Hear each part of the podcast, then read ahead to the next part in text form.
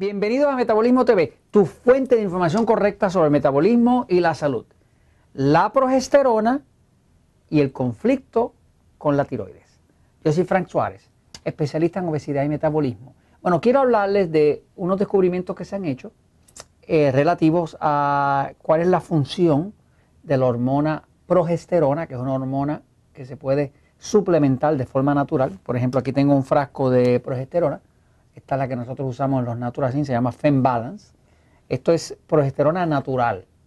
Cuando quiere decir natural es que quiere decir que es bioidéntica, que quiere decir que es idéntica a la que el cuerpo de una mujer produce.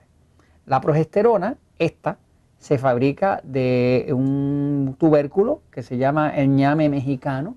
Es un, tubérculo, o sea, eh, alguna raíz que crece eh, eh, en México y básicamente se descubrió que con esa raíz, con unos pequeños cambios que se le hacen, se produce una hormona que es idéntica a la que produce el cuerpo humano, especialmente el de una mujer. ¿no?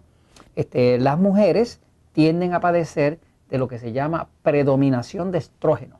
Sobre todo la mujer que está sobrepeso tiene exceso de estrógeno en el cuerpo, que se lo voy a explicar ahora. La progesterona ya se ha descubierto que tiene un efecto de aumentar el metabolismo.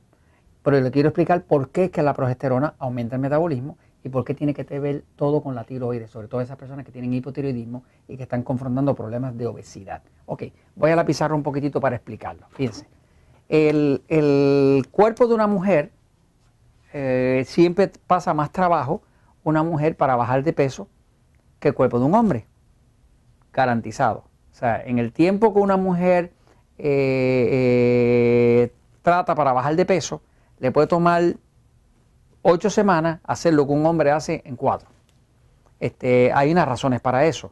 Las razones principales, es, una de ellas es que el cuerpo de la mujer no tiene tanto músculo como el del hombre. El cuerpo de un hombre tiene 40% más músculo que el de una mujer. Como los músculos son lo que quema la grasa, lo que consume la grasa con más facilidad, pues la masa muscular aumenta el consumo de calorías y quema la grasa. Así que un hombre sentado, eh, sin hacer nada, está quemando más grasa a veces que una mujer caminando, este, por su masa muscular. La mujer, el cuerpo está diseñado para tener más grasa, porque fue como papá Dios lo hizo.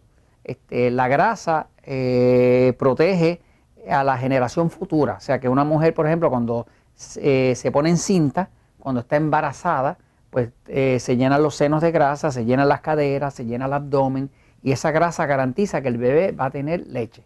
Así que básicamente la función del cuerpo de la mujer, que una de las funciones principales es la recreación de la raza, está garantizada porque tiene un contenido mayor de grasa. ¿no?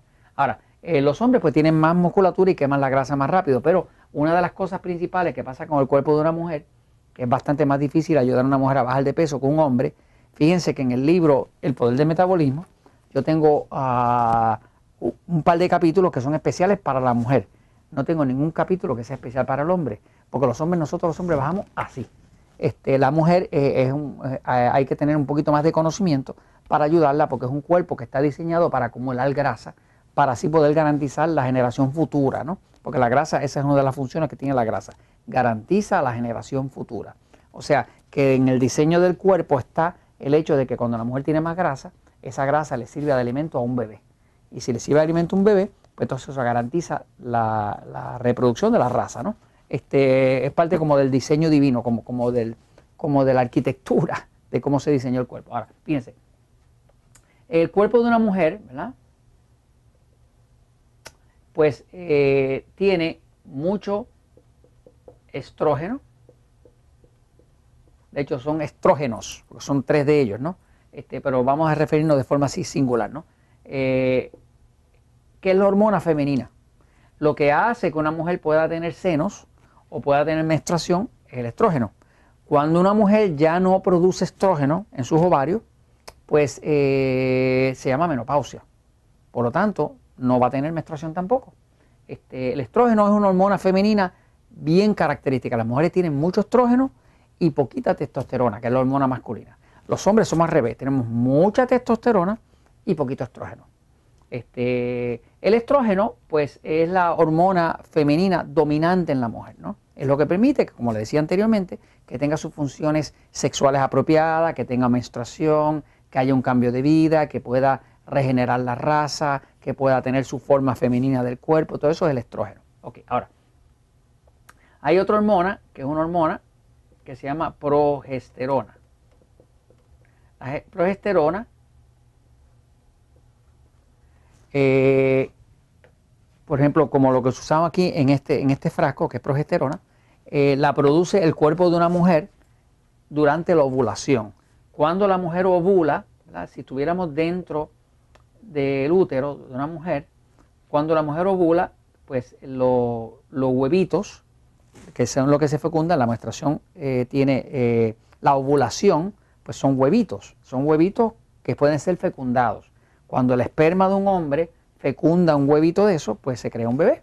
Este, cuando ese huevito abandona el lúteo, que es la pared del útero, cuando abandona y baja por las trompas de falopio y demás, pues eh, puede venir la fecundación, ¿no? Y eso es lo que es el, ciclo reproductivo, ¿no? Ahora, eh, aquí mismo donde salió el huevito, eh, en, esa, en esa pared de ahí, ahí se crea la hormona progesterona y se llama progesterona porque es progestación. O sea, tiene que ver con la gestación, tiene que ver con quedar encinta, tiene que ver con reproducir.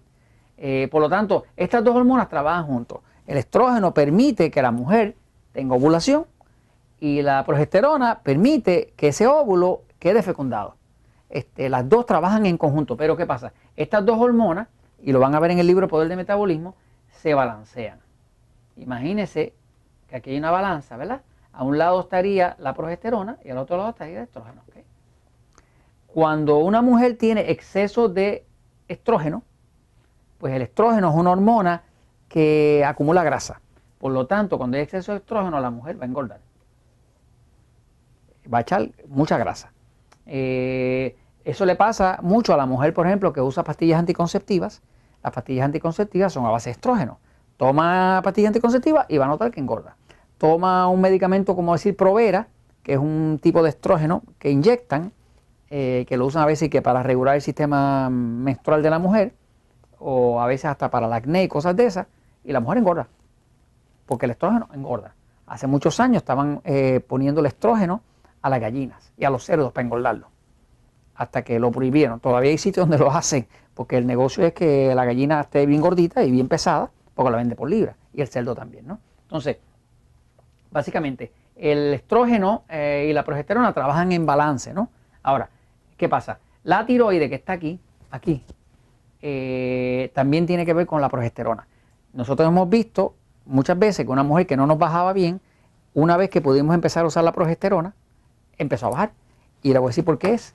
Lo que pasa es que la progesterona, cuando la progesterona está bajita, domina el estrógeno. Y el estrógeno engorda. Así que no hay cómo balancear el exceso de estrógeno si no hay progesterona. Eh, ¿Qué pasa?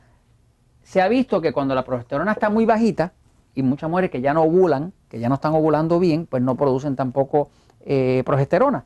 Este, pues esa progesterona, al estar bajita, crea una situación donde se produce una cosa que se llama eh, una, una globulina fijadora